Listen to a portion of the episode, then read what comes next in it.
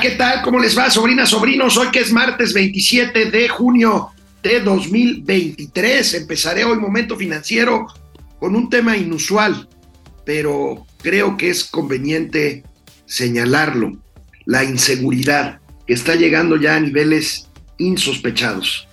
Vamos a ver lo que pasó anoche en un centro comercial de Polanco. Por supuesto, no estoy queriendo decir que esto sea pues eh, más eh, eh, importante o, o, que no tenga relevancia los muertos por la violencia, por el crimen organizado. Pero esto que les voy a platicar que pasó ayer, pues habla de que estamos materialmente ya en el límite a merced de la inseguridad y de la delincuencia.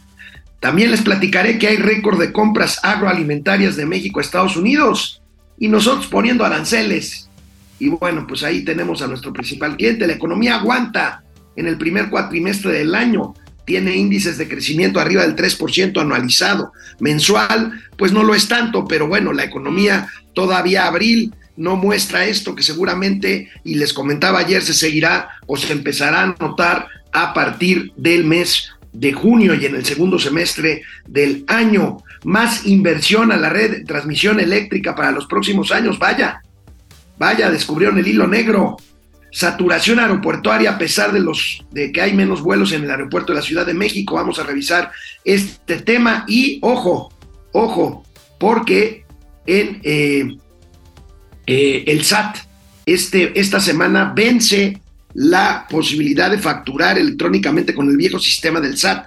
Hay que migrar ya al sistema, a la plataforma 4.0 para emitir CFDIs, facturas electrónicas. Pues tendremos, sin duda, al final de esta emisión de hoy, los gatelazos de martes. Empezamos. Esto es Momento Financiero. El espacio en el que todos podemos hablar. Balanza comercial. Inflación. Evaluación. Tasas de interés. Momento Financiero. El análisis económico más claro. Objetivo y divertido de Internet. Sin tanto choro. Sí. Y como les gusta. Peladito y a la boca. Órale. Vamos, réjete bien. Momento Financiero. Más allá de lo trágico de la violencia en todo el país, más allá de casi 160 mil muertes violentas en todo el territorio nacional en lo que va del sexenio, que lo hace el más violento sin duda en la historia, en la historia reciente de México. Más allá de esto, más allá de que el Quintana Roo eh, renunció ayer el fiscal en medio de hechos delictivos, ayer pasó algo aparentemente común, un asalto. Pero las escenas que vimos en el centro comercial Antara en Polanco me llaman a la reflexión y abrir momento financiero hoy con este tema. Ahí tenemos, asaltan a masazos joyería en Antara. Antara es una plaza comercial muy famosa en la zona de Polanco, en el norte de la Ciudad de México, para quienes no viven aquí en la capital. Gran significado tiene esto porque a pesar de ser pues un suceso a los que lamentablemente en la capital estamos acostumbrados a asaltos, pues tengo que dar esta nota de carácter policíaco por lo que significa. Esto pasó ayer al filo de las 7 de la noche, todavía el centro comercial abierto con muchas personas. Ahí es una zona donde hay edificios de oficinas. Es un centro comercial que no nada más visitan los que trabajan por ahí, sino que visitan muchas otras personas que van ahí. Ahí hay tiendas, restaurantes, bares, centros nocturnos, en fin. Bueno, parece que no es algo muy raro un asalto, pero estas imágenes que les voy a pasar a las 7 de la noche en uno de los centros comerciales más icónicos de la zona de Polanco y por lo tanto un lugar supuestamente vigilado, esto es lo que vimos ayer, ayer en Plaza Antar.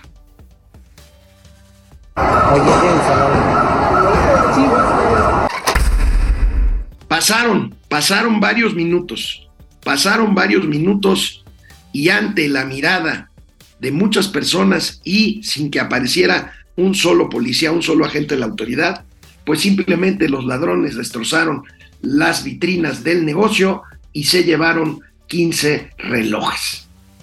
Esto, insisto, no quiero decir que esto, por pasar aquí, por pasar en Polanco, sea más importante o que nos olvidemos de la violencia sangrienta de los balazos de los muertos. Sin embargo, esto sí me revela el nivel en que hemos llegado. ¿Estamos a merced de los delincuentes acaso? ¿Pueden llegar aquí a la casa de uno a destruir los vidrios con un mazo y a entrar y a saltar? El presidente en un gatelazo adelantado, el presidente de la República simplemente dice, al referirse a una alerta de seguridad del Reino Unido para que sus ciudadanos británicos no viajen a ciertos lugares de México por la inseguridad, el presidente en este gatelazo adelantado simplemente dice que no tienen razón los británicos. Y yo me pregunto, ¿no la tendrán? ¿No la tendremos nosotros en estar preocupados por estas escenas? Aquí el presidente de la República. ¿no? Nada más que están este, mal informados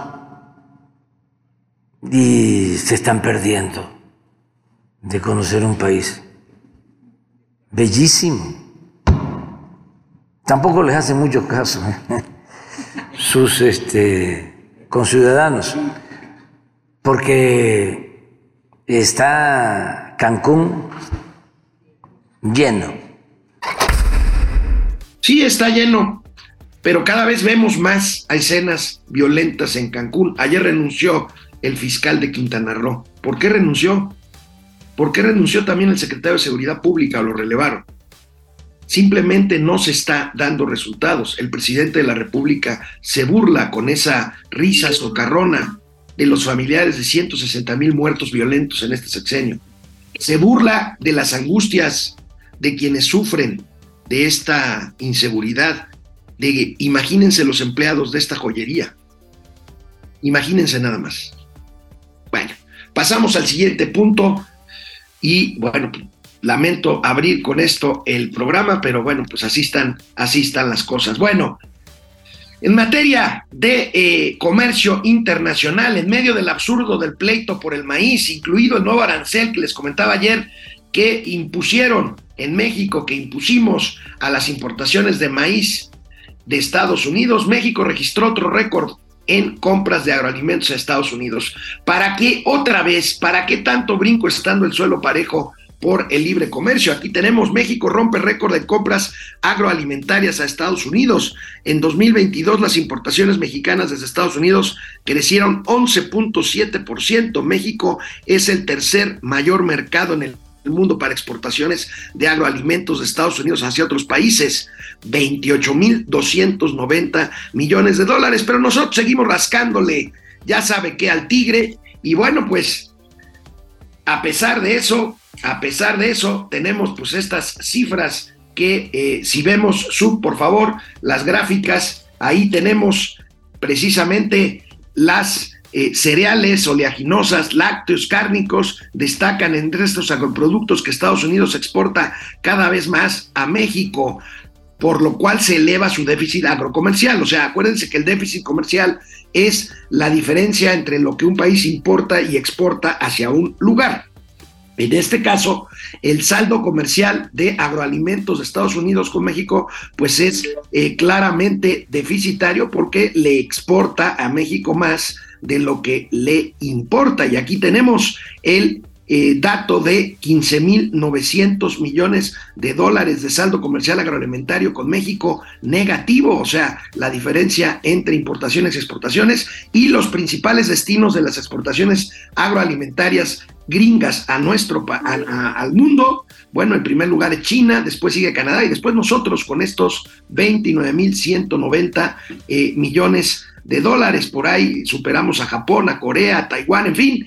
Bueno, pero aquí parece no importar porque nosotros estamos peleándonos por el maíz, que supuestamente el maíz transgénico hace daño, no está demostrado, pero pues nosotros nos encanta el mitote y por si fuera poco lo de el maíz, pues está aquí otro caso que tenemos y que publica hoy el periódico Reforma, un arbitraje que está solicitando una empresa canadiense que se llama Enerflex, porque eh, suponen que están violando garantías como inversionista.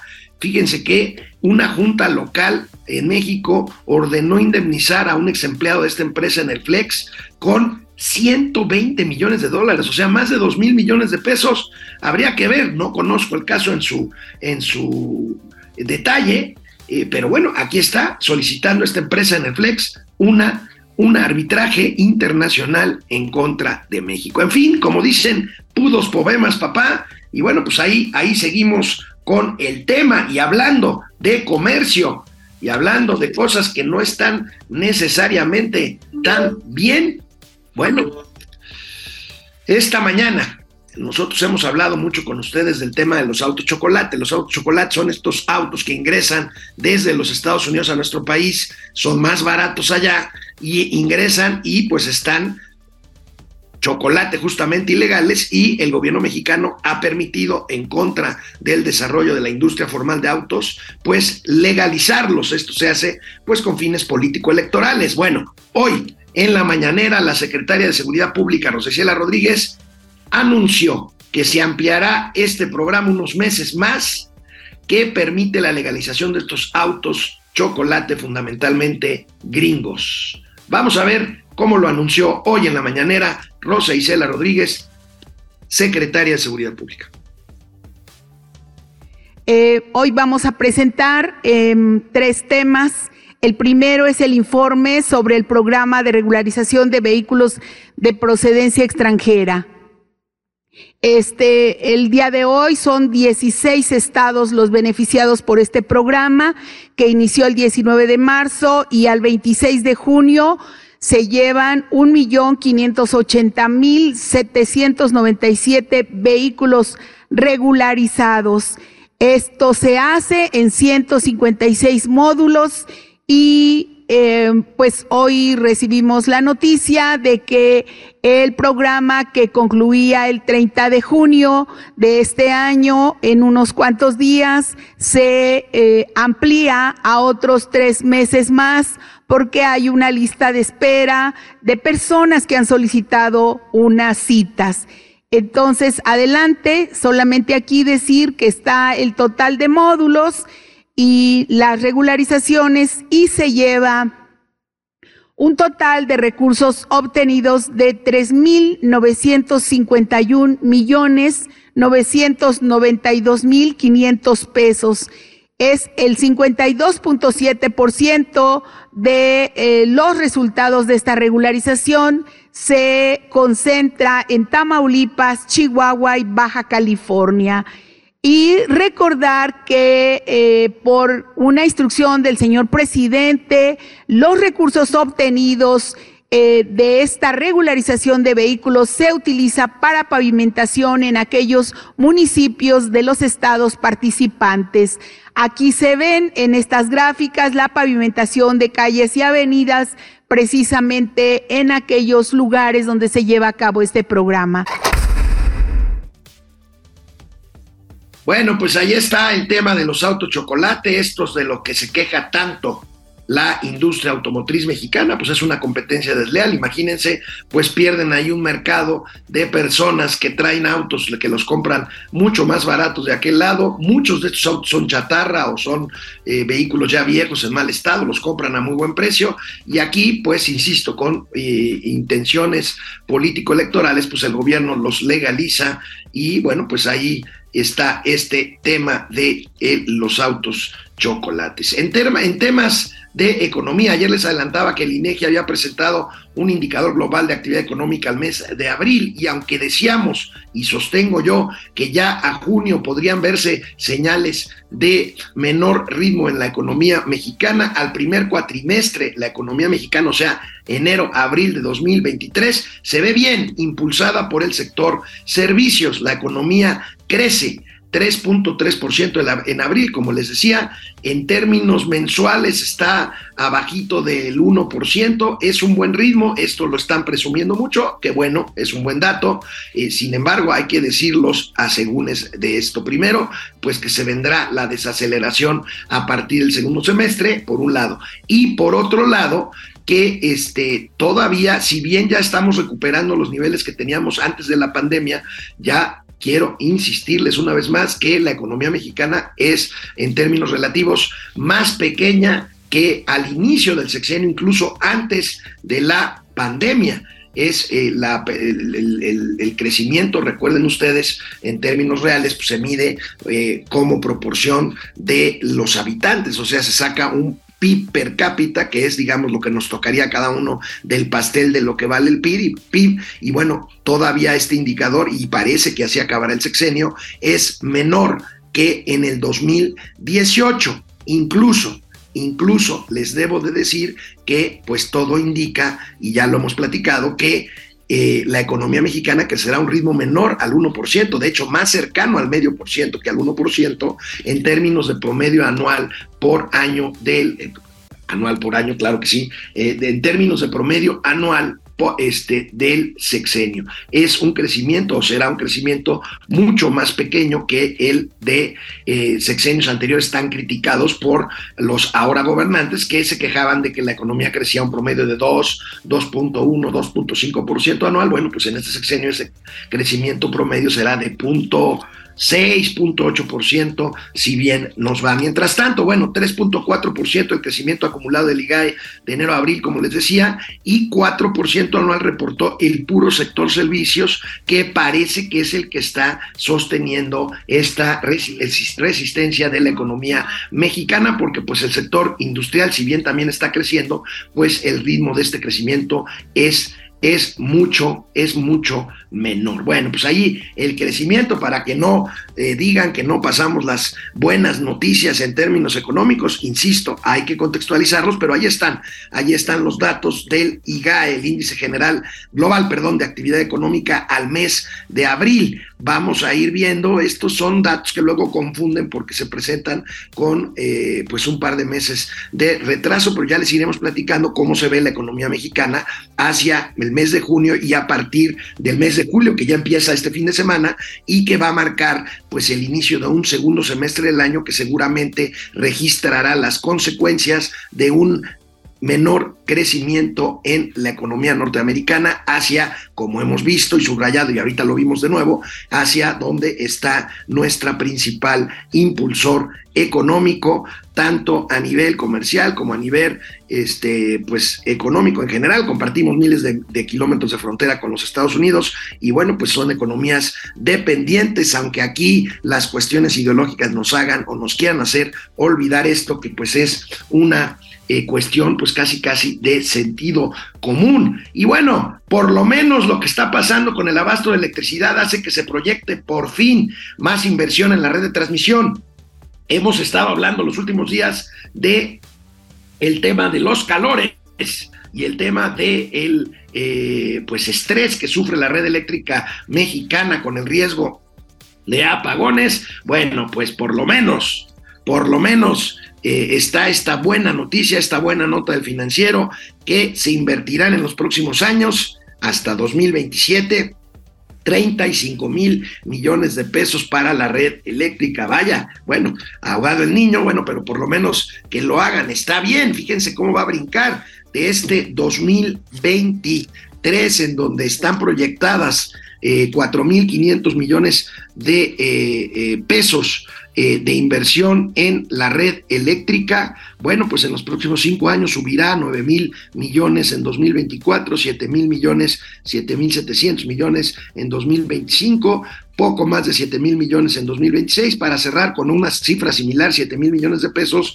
en 2027 y llegar a un acumulado de 35 mil millones de pesos para la red eléctrica. Bueno, si esto se eh, eh, acompañara de eh, reanudar lo que canceló este gobierno de las rondas eléctricas, de las subastas, de la inversión de privados, tanto nacionales como extranjeros, en la generación de más energía más limpia y más barata, pues estaríamos nosotros ya aprovechando justamente este asunto del nearshoring que está desperdiciándose, que la inversión que llega pues apenas es inercial y no es la que debiera de llegar con esta gran oportunidad que México parece estar desaprovechando en forma por demás miserable. Por cierto, hablando de energías limpias, el BID, el Banco Interamericano de Desarrollo, anuncia apoyos para proyectos sustentables. Aquí está la nota de El Financiero, 2.400 millones de dólares a proyectos verdes Esto pues es también una buena noticia. Hoy abrí con una mala y triste noticia, imágenes muy reveladoras de inseguridad, pero bueno, tengo noticias buenas en cuanto a economía, en cuanto a números, dineros, pesos y dólares. El Banco Interamericano de Desarrollo en forma conjunta con el FIRA, este fideicomiso de desarrollo agropecuario, eh, trabajan en la colocación de un primer bono azul, que son emisiones emisiones de deuda que tienen como principal objetivo preservar el ecosistema acuático, por eso es azul y no verde. Bueno, trabajo regional, el Banco Interamericano de Desarrollo también impulsa los planes estatales de cambio climático en Chiapas y en Oaxaca. Buena noticia esta y eh, bueno, pues eh, ahí tenemos el tema de la inversión en energías verdes. Y hablando de energía, ay, ay, ay, aquí ya no tan buena noticia. Fíjense que en una de estas más, en una de más de las promesas presidenciales, se supone que en unos días, o sea, el domingo, el domingo es uno, ¿no? Sub, este, eh, sí, el domingo, el fin de semana, el fin de el domingo. La refinería Dos Bocas, esta que ya fue inaugurada, pero que todavía no está terminada, produciría su primer barril de gasolina. Y como somos bien mal pensados, pues les pasamos este video que está circulando por ahí en las redes de pipas de gasolina de Pemex que se dirigen justamente a dos bocas.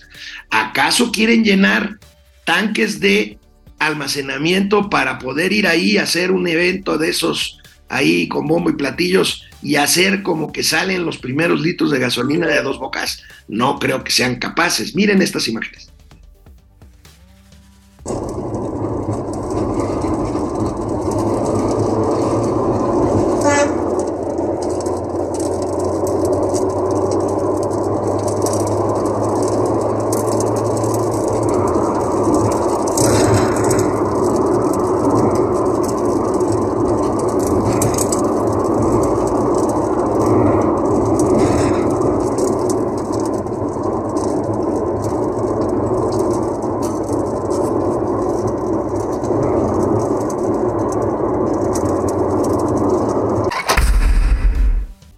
Hacer un sondeo. ¿Qué maroma se les ocurre para justificar esto?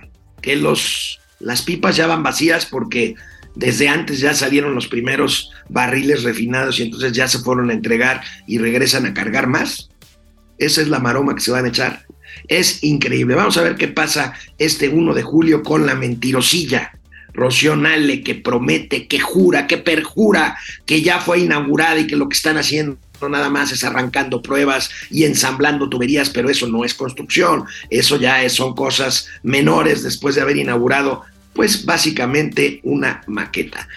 Sobrinas, sobrinos, ustedes que son formales y que emiten facturas en las famosas CFDIs, certificados fiscales, bueno, ha habido ya muchas prórrogas. Recuerden ustedes que había una plataforma, la 3.3, para facturar en línea eh, del SAT.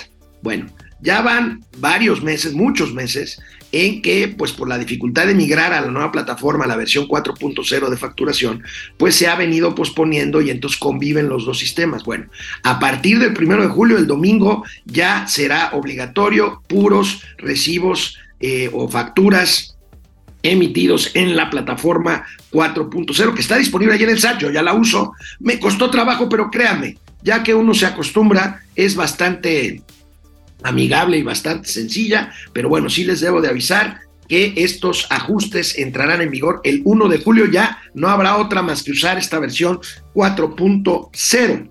El SAT sustituyó la constancia de situación fiscal por cédula de datos fiscales, lo que facilita la facturación y ahora ya no habrá prórroga, dice el SAT, para esta versión 4.0. Las empresas deben tener claro que si no emiten bien los recibos de nómina con la versión 4.0, no les va a ser posible deducirlos, indicaron expertos. Simplemente, pues ya no va a haber forma de facturar en otro sistema porque supongo que al otro sistema lo van a dar de baja. Y bueno, este sistema, insisto, es bastante amigable una vez que se acostumbra uno a él y bueno, tiene varias ventajas ya te saca tus facturas, este, tus RFCs que usas comúnmente para facturar, te lo saca ya automáticamente con todo el régimen fiscal y dirección, y ya tienen una parte ahí muy amigable para calcular los impuestos, el impuesto sobre la renta, el IVA, eh, en fin, el IEPS, en fin, está eh, interesante tengo que avisarles, váyanse metiendo, váyanse acostumbrando, porque ya no va a haber más que hacer esto, usar esta plataforma 4.0 si ustedes emiten, emiten recibos fiscales. Vamos, estamos justamente cruzando la mitad de momento financiero de este martes. Vamos a ver quién está por ahí asomado y regreso con más información aquí con ustedes, sobrinas, sobrinos. Bueno, pues agradecidos porque va jalando muy bien nuestro nuevo canal de YouTube. Acuérdense que también nos pueden escuchar si no se pueden conectar a través de esta plataforma o a través del Facebook Live. Estamos también en Spotify, en Apple Music, en fin. Genaro, Eric, muchísimas gracias. Genaro, Vicente García, buenos días. Ráfaga Martínez, qué milagro. Saludos al Prigoshin y Putin de las finanzas. No, bueno, ¿Quién es el mercenario? Pues ya saben quién es el mercenario. José Manuel González Ochoa, saludos a las corcholatas y a las taparroscas de las finanzas. Muy bien. Raimundo Alfredo, Araceli Soria, Grupo Empresarial Integral. Gracias, Luis Alberto Castro. Buenos días a los masters de las finanzas. Recuerden, es Taco Tuesday. Se le extraña al tío Mao. A ver si hoy sí que se conecta el güey. Vamos a ver. Flor Roy, tíos, ¿Qué tan cierto es el rumor de que las cifras de seguridad de López y Rosicela están maquilladas? Ya lo he escuchado en dos lugares diferentes. Mira, Flor, creo que ya sería muy difícil maquillarlo. Ahora bien, sin desmerecer que fuera cierto esto de que las maquillan, pues qué mal las maquillan, porque aún maquillándolas, 160 mil muertos, pues es la mayor cifra para un sexenio, desde que se mide este tipo, lamentablemente este tipo de indicador, y bueno, pues hace a este sexenio el más violento de la historia. Entonces, pues se me hace, se me hace difícil. A lo mejor lo que te han comentado es pues esta interpretación de las cifras, que los chairos, la otra vez me estaba yo peleando con uno en internet, este, en Twitter, porque dice, no, no, no, no, no, pero es que, pero es que ustedes exageran la tendencia va a la baja.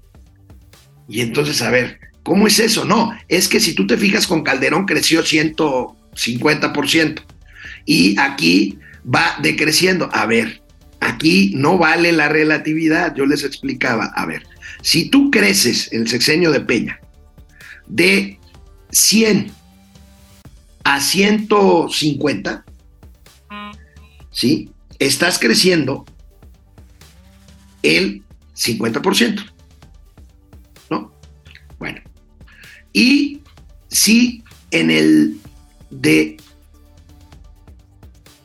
eh, el presidente López Obrador creces de 150 a 165, estás creciendo un 10%. Entonces, tú quieres presumir que creces 10% y que en el sexenio de Calderón o el pasado de Peña creciste un 50%. Sí, Nada más que 155 es más que 100 y que 150. Entonces, eso lo hace el sexenio más violento de la historia. Entonces, pero pues a lo mejor a eso se refieren Floss, Fles Roy, pues a lo mejor, no sé. Araceli Soria, hola mi Chippy Dale de las finanzas, Arturo Malagón, Lieves de Mundo, buen día desde Puebla. Pupi Noriega, ¿cómo estás mi vida? Araceli Soria, es que vieron los relojotes del conde Pátula. Bueno, Adán Augusto con relojotes de un millón de pesos. Ahorita van a ver un gatelazo que tiene que ver con el vampiro tabasqueño. Lucía Mejía, buenos días, tíos financieros. Jesús Rubio, la Ciudad de México parece gótica, pero sin Batman y con Cacaman. Bueno, Andrés Rangel, yo creía que la inseguridad había bajado porque los delincuentes andan en campaña. Bueno, es terrible. Esa, mira, miren, insisto, no es peor, ni quiero minimizar las escenas terribles de muertos por violencia, pero esas escenas de personas pegándole con mazos en plena hora hábil en un centro comercial supuestamente hipervigilado para robar unas joyas, unos relojes, es verdaderamente una escena muy fuerte. Lucía Mejía, pero no es delincuencia organizada, según Harfush, bueno, Omar García Harfush presentó hoy, tienen que hacerlo, es que las escenas son muy fuertes. Un primer detenido esta mañana de quienes eh, teóricamente o presuntamente hicieron esto que les estoy contando ahí en Antara, en Polanco, Araceli Soria. Hoy si viene el tío Pelangoche Mau, no sabemos. Vamos a ver, el Pidio Ortega, la delincuencia se siente segura por el grado de impunidad que existe. Antara es la muestra, ¿sí? Lulu, GB, Chairos, no sufran al oír la verdad de su Mesías de Palacio, mejor váyanse, no, que se queden. Orate esquizo, el farsante llenará con gasolina tanques de almacenamiento. Bueno, pues eso suponemos con esas escenas que vimos. Sandoval Tenis, ¿cómo les duele dos refinerías? Ja, ja, ja, los tiene eh, con él, supongo, el asterisco dilatado. Sandoval Tenis, relájate, hombre, relájate, no pasa nada. Pues que, créeles, créeles todas las mentiras, créel, créeselas, está bien. Finalmente el que queda mal es otro.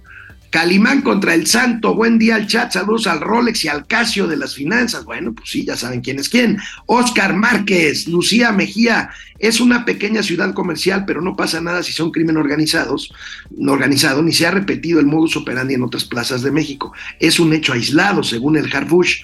Bueno, pues mire, aislado o no, son escenas muy fuertes que hablan de que estamos en el límite, de verdad, de verdad se los digo.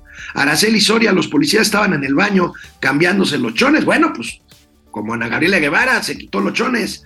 Joaco Núñez, saludos tío Alex, ¿cómo ve la selección de candidato de la oposición? ¿Le estarán teniendo la camita morena? ¿Es otro pacto del PRI-PAN-PRD?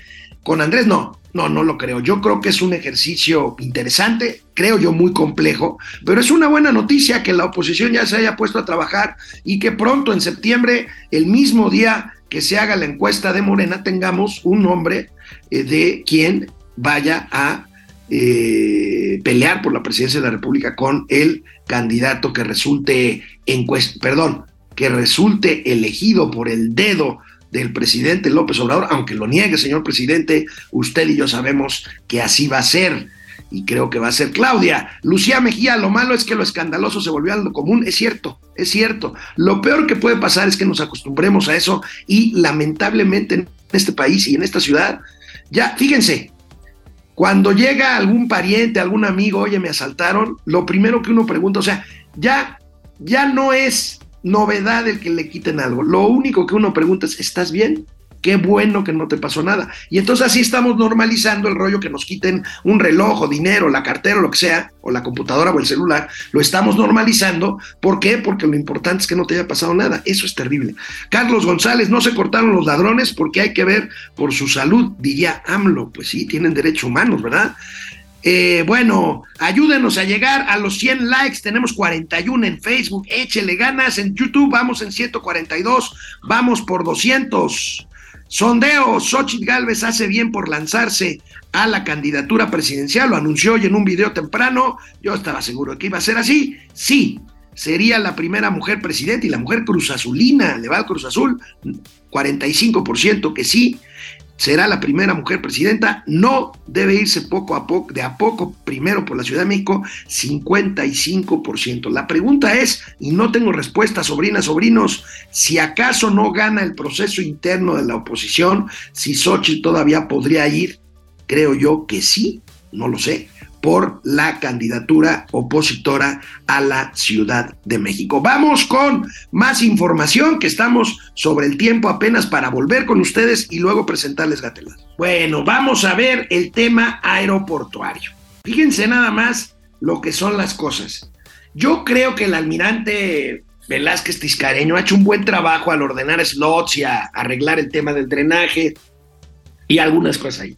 Y a pesar del reordenamiento de slots, que son los horarios y posiciones de despegues y aterrizajes para los aviones, a pesar de que este reordenamiento ha derivado en que hay menos vuelos en el aeropuerto eh, Benito Juárez, se mantiene la saturación. ¿Por qué? Porque los aviones son más grandes, entonces hay más pasajeros aunque haya menos vuelos. Aquí tenemos esta nota muy completa que hace Aldo Munguía en El Financiero. El AICM, Aeropuerto Internacional de la Ciudad de México, admite que la reducción de vuelos no aminoró su saturación. Carlos Velázquez Tiscareño reconoce, gran descubrimiento del almirante, con todo respeto, que a la fecha ningún vuelo del Aeropuerto Internacional Benito Juárez se ha mudado al Chaifa.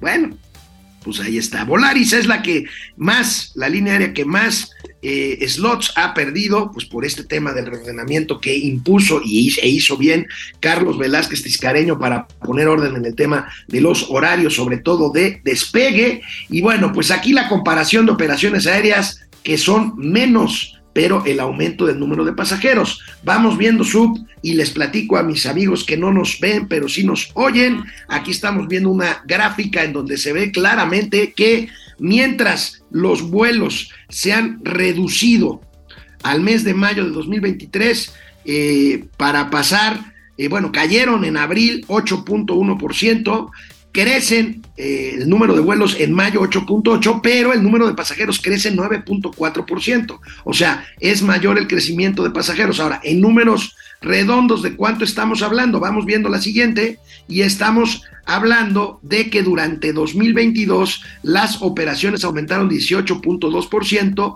y los números de pasajeros tuvieron un incremento todavía mayor. Tenemos eh, aquí 387 mil operaciones en el aeropuerto al cierre de 2022, pero más pero más pasajeros. Los principales aeropuertos mexicanos, aquí se los tengo, no se pongan lentes porque nunca verán en esta lista al aeródromo a Santa Fantasía y Chaifa. Tenemos con que el Aeropuerto Internacional de la Ciudad de México continúa siendo el aeropuerto con eh, mayor importancia por número de pasajeros domésticos, 2.8 millones de pasajeros en 2022, 2.7 ligeramente menos en 2023 eh, proyectados y bueno, Tijuana le sigue con un millón de pasajeros más o menos, Guadalajara con 800 mil, entre 800 mil y un millón, está creciendo Guadalajara. Hay muchos vuelos que ya salen de Guadalajara ante la saturación de CDMX. Lo mismo pasa, por ejemplo, con aeropuertos como el de Monterrey, incluso como Querétaro. Cancún es el, el cuarto con 853 mil, 900 mil pasajeros y Monterrey, que está entre 700 y 900 mil pasajeros. Aquí el tema, el tema de... Eh, los aeropuertos mexicanos y bueno, pues eh, el Chaifa pues simplemente no, no despega y como dijo don Teofilito, pues se ve muy difícil. Y se ve muy difícil no porque uno tenga mala vibra y mala entraña. Es un aeropuerto lejano. Dicen, ah, pero hay otros aeropuertos en el mundo y sí, que están incluso más lejos. Sí, pero con unos sistemas de acceso brutales. O sea, si uno hace una hora eh, con un tren rápido o con una autopista muy bien trazada a un aeropuerto, pues bueno, pues tienes ahí la posibilidad de no tener tanto problema. El AICM, ya les narré mi aventura cuando usé este aeropuerto, que sí, está bonito, sí, está nuevo y todo, pero está solo está solo, no vale la inversión que se hizo al famoso aeropuerto, al chairódromo, al chaifa, Aeropuerto Felipe Ángeles. Aunque los chairos digan que es el mejor aeropuerto del mundo y el presidente de la República miente como, mienta como suele hacerlo y diga que es el mejor aeropuerto de América Latina, no lo es y por lo visto no lo será. No lo será, ¿por qué? Porque la solución era un aeropuerto grande, moderno, un hub que sustituyera al viejo AICM y que tenía en Texcoco una opción que se exploró durante 50 años y que cuando por fin se iba a llevar a cabo, este señor llegó, se inventó una consulta pedorra y lo canceló alegando corrupción que nunca ha denunciado, por cierto. Formalmente, porque si hay eh, corrupción, como dice, es que hay corrupción, había corrupción en el gobierno, ¿y dónde están las denuncias? ¿Dónde están las denuncias? Bueno, pues este aeropuerto que no lo fue, Texcoco, pues yo todavía sigo, se los digo aquí entre nos, al fin casi nadie nos ve por aquí, que tengo la esperanza de que si hay un cambio de derrotero político en este país, alguien aprovechará ese basamento inmenso de concreto que ya ha explicado Mauricio Flores sus características técnicas que lo hacen durable por 100 años o más, pueda ser aprovechado y se vuelva a levantar el proyecto de Texcoco. Pero bueno, como dicen que soñar no cuesta nada, pues así lo hago hoy martes, que dice mi querida amiga Areli Paz que nadie se enoja. Bueno, pues yo no lo hago y seguimos aquí. Mauricio Flores Arellano no aparece, como siempre, es un baquetón irresponsable, irreverente con ustedes que preguntan por él.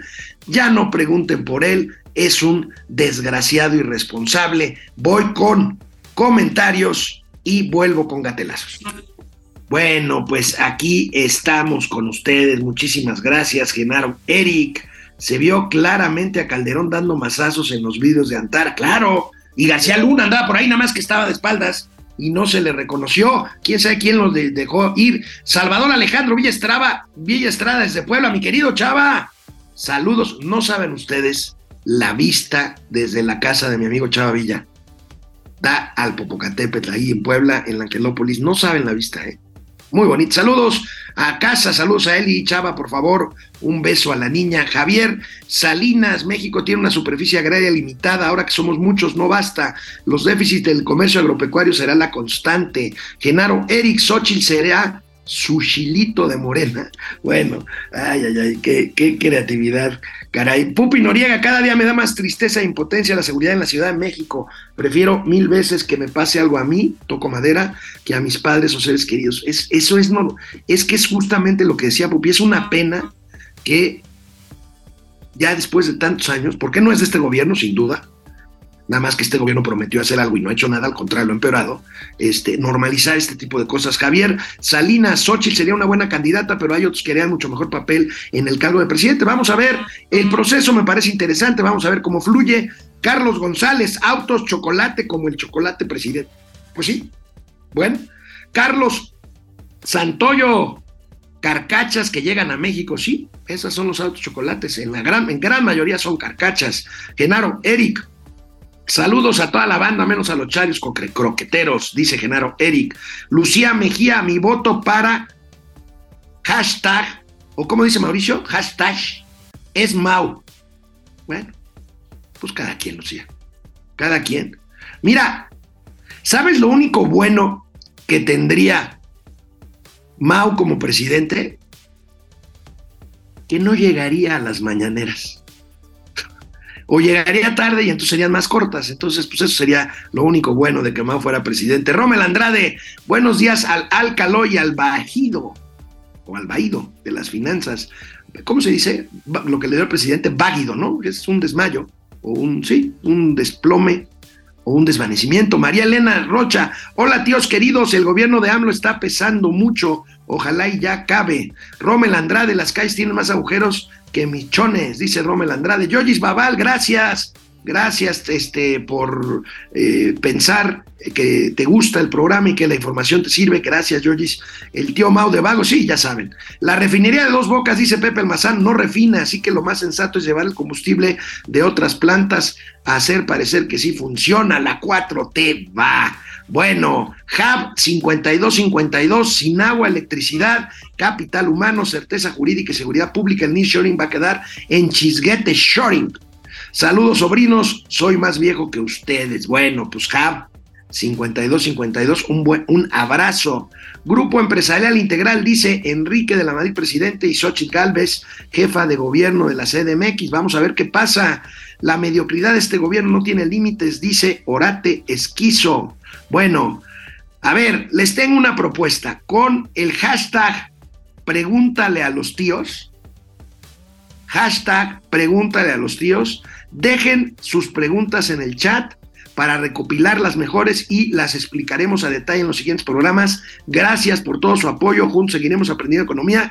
Gracias, gracias por esta iniciativa de nuestro querido equipo que siempre está buscando cómo mejorar para ustedes momento financiero. Hashtag pregúntale a los tíos y déjenos sus dudas. Que sean dudas que valgan la pena, por favor. No, es cierto. Pregúntenos lo que quieran, hombre. Y pues si no lo sabemos, lo inventamos. Sondeo, ¿cómo termina? Xochitl Galvez hace bien a lanzarse por la candidatura presidencial. Sí, será la primera mujer presidenta, 42%. No, debe irse poco a poco, de a poco, por Ciudad de México, 58%. Interesante el resultado de nuestro sondeo del día de hoy frente a los cientos de eh, sobrinas y sobrinos que diariamente, y les agradezco de nuevo, nos ven en este programa, en este podcast, en esta pieza, en este lo que quieran llamarle. Vamos con gatelazos, porque es hora de reír un poquito. Saludo con mucho gusto al mariachi. Mauricio Flores Arellano es el mariachi, pues porque llega al final de la fiesta. Oye, Ya amigo, se acaba. ¿Cómo estás, amigo? pero es que tú siempre me dejas con la duda. ¿Eh? Me la dejas duda. Bueno, Pero, vamos con modo. gatelazos, amigo. Oye, oye, ¿no quieres que te cuente este, rápidamente? No, los sobrinos están hay? esperando gatelazos. Oh, a ver, ¿pero de cuáles son? ¿Los de Xochitl o son los del vuelito? ¿O de los corcholateros? Hay ¿O de todo. No, no, los cocholateros ¿O son los los- viernes. ¿O Acuérdate son que los ya. ruskis? Los Ah. ruskis.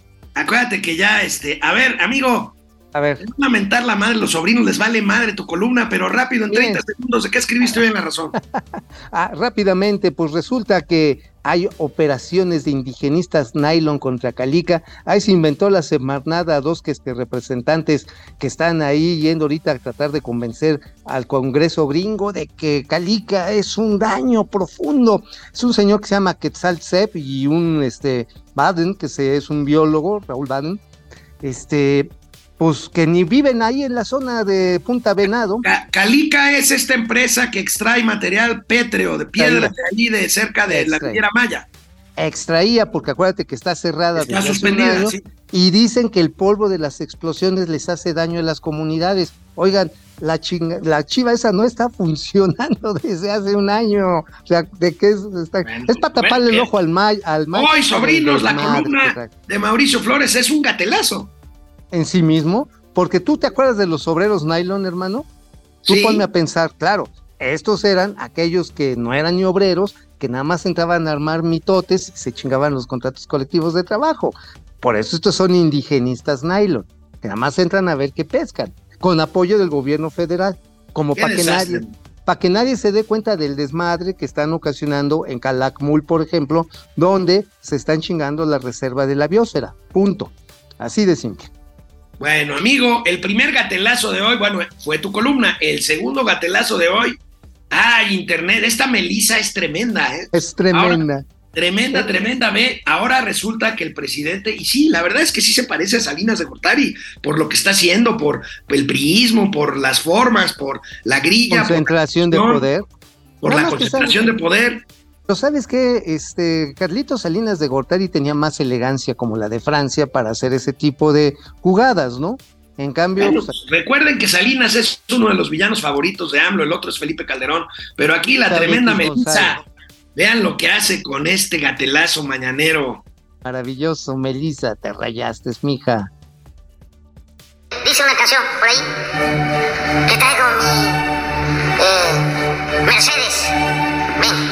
Me acuerdo de aquel comercial también. Este, muy, con todo respeto, idiotizante. De que el HN, pa.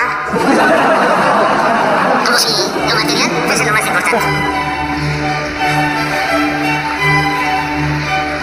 La ropa de marca, las residencias, las alhajas, el poder o la prepotencia. Música muy buena para jóvenes. La banda le dice que todo lo que hace, que todo lo que hace, que todo lo que hace está mal. Y lo vuelve a hacer. El pueblo le dice que todo lo que hace, que todo lo que hace, que todo lo que hace está mal. Y lo vuelve a hacer. Él echa muchos choros y por eso nada le sale bien. Si anuncia dos bocas, se empieza a inundar. Si se hace el tren Maya, destruye la selva. Mejor que se aplique y se ponga a gobernar. Qué bárbara es Melissa. Vientos, Melissa, qué bárbara. Ahora, amigo, no tiene mucho margen de maniobra para dónde hacerse el presidente, por cuando habla de que si eh, a él no le gustan las marcas, el, el auto Mercedes-Benz, este, Oye, ¿viste la camioneta machuchona que trae esta diputada, esta Andrea Chávez?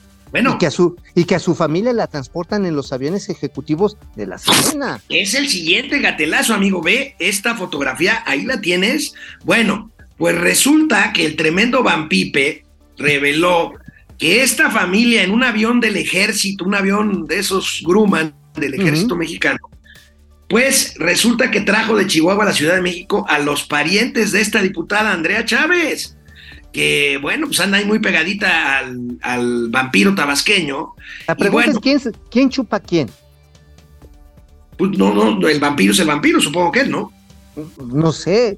Bueno, Pero- bueno, no, no, ya. No, no, no. no. hay, hay No, varias formas Aquí, de bueno, succión. Yo no sé qué sea peor, amigo, si esto o el tuit con el que la diputada Andrea Chávez pues sale a decir exactamente lo mismo. Los conservadores insisten con su campaña de desinformación y guerra sucia. No me sorprende, calumnian porque durante estos años no han construido nada que puedan presumir o defender. Están agresivos y violentos, pero solo es miedo. Saben que no volverán. Diputada, es muy fácil, en vez de echarse ese choro, es muy fácil que nos diga usted si esos viejitos son sus familiares o no. Y tan, Así de simple. Oye, si tira este rollo, quiere decir que la foto es auténtica, punto. Oye, y que nos diga si la camionetota esa que le prestaron es prestada con todo y factura. ¿Por qué no? Bueno, pues sí, amigo, pero bueno, este. Oye, el amor, el amor, el amor. Ahora, yo, a ver, yo también entiendo que hay cosas que se obtienen con el culitito trabajo de las personas. Culitito trabajo, perdón. Te van a acusar de violentarla y de Pues, sexualizarla. qué, pues, ella, ella sabrá qué hace con Bueno, su vida. ¿te acuerdas que ella fue, pa- pasamos un gatelazo hace tiempo en donde decía, es que en México debería de, de impedirse el uso del término varón para referirse a los hombres porque en este país no existen los títulos nobiliarios, diputada varón con B grande, es eh, otra cosa con la es un violentar. título nobiliario y varón con B chica es lo que le encanta a Mauricio Flores Arellano. Bueno, pero amigo, hasta en España. A ver, también, ¿Sabes ¿no? qué? Bueno. El presidente otra vez se fue contra los españoles, que si la conquista, que si no sé qué, que si las empresas. Que Nacho y que si Cortés y que si la mamá de Sor Juana. A ver, Ve nada más la sopetiza que le pusieron unos periodistas españoles. que venga. Jolines, vamos a ver qué dicen del presidente. Atención, porque los corruptos crean riquezas. Sí, se lo voy a repetir. Según López Obrador, la corrupción está muy bien porque los corruptos crean riquezas. Escúchenlo. No solo es inmoral, es al mismo tiempo una fuente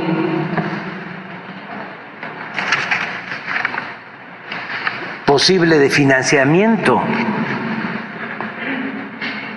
para el desarrollo, para el bienestar del pueblo. Porque la- Pues amigos, o sea, la corrupción, dice, es inmoral, pero es una fuente de financiamiento para el desarrollo y el bienestar del pueblo. Pero ¿de qué estercoleros se han sacado los amigos mexicanos, los hermanos No, es que- mexicanos, es que da a este, como dicen ellos, a este... Yo, yo me pongo la mano aquí porque es que da vergüenza, es que es una... Pues sí, pues sí. Oye, es que damos para hablar y echar para arriba con tamañas tontejeces, hermano. ¿eh? Y está, está cañón, ¿eh? está, está muy cañón. Oye, ¿sabes quién tuvo que salir a defender a Manuel Barney? ¿Quién? ¿Quién Un salió a defender? padrecito, un padrecito. ¿Que ¿Fue el que fue a bendecir las 28 casas o qué onda? Pues no sé qué fue a hacer, pero pues dice que la culpa de los apagones la tenemos nosotros y no la CFE, que tenemos que colaborar. Mira, Dice aquí el Santo Padre. A ver, Robert. Amén. Lo ve como un problema que, que no solamente tiene que resolver comisión, sino que tenemos que resolver todos en el uso, no en el abuso, consumo no exagerado de la que, porque lógicamente este, hay consecuencias de, la, de cómo el clima se está alterando demasiado, de cómo esto provoca pues, más consumo de luz provoca que, las- que los ríos bajen más los niveles, que las presas a lo mejor no produzcan toda la energía que se necesita. Hay muchísimas cosas que tendríamos que tomar en cuenta, no solamente para echarle la culpa a Comisión Federal de Electricidad, ciertamente a Comisión le toca ser eh, el administrador de la luz y a Comisión le toca pues hacer que todos nosotros tengamos el servicio. Pero pues a todos nos toca Ah, qué padrecito. ¿Cómo ves, amigo? güey. No, pues mira, pues ahora sí que echándole la culpa a la Santa Providencia. No, pues es que son los cambios climáticos y hay que cuidarlo.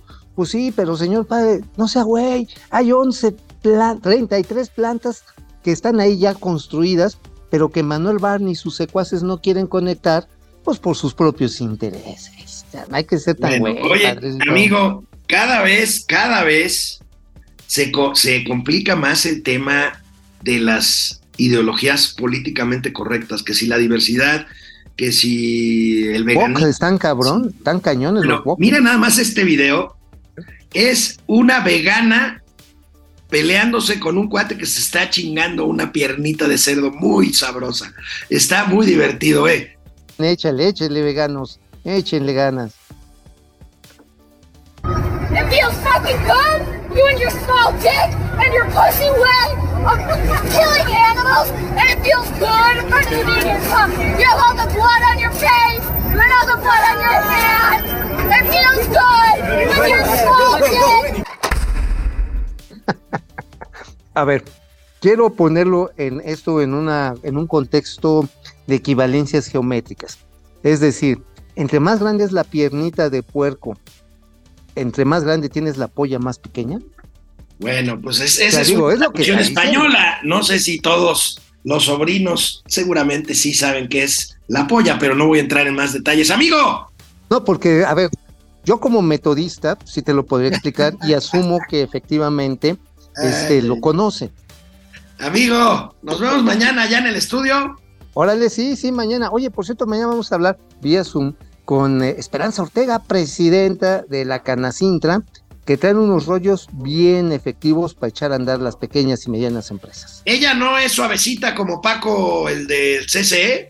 Oh, le están haciendo chingadera y media, por cierto, a Shirley Almaguer, ¿eh? que ella es la encargada de enlace legislativo de la Cámara de Diputados. Rápidamente, ma- mañana les cuento el chisme, ya para qué se los adelanto. Nos vemos mañana. Adiós. Mañana, adiós.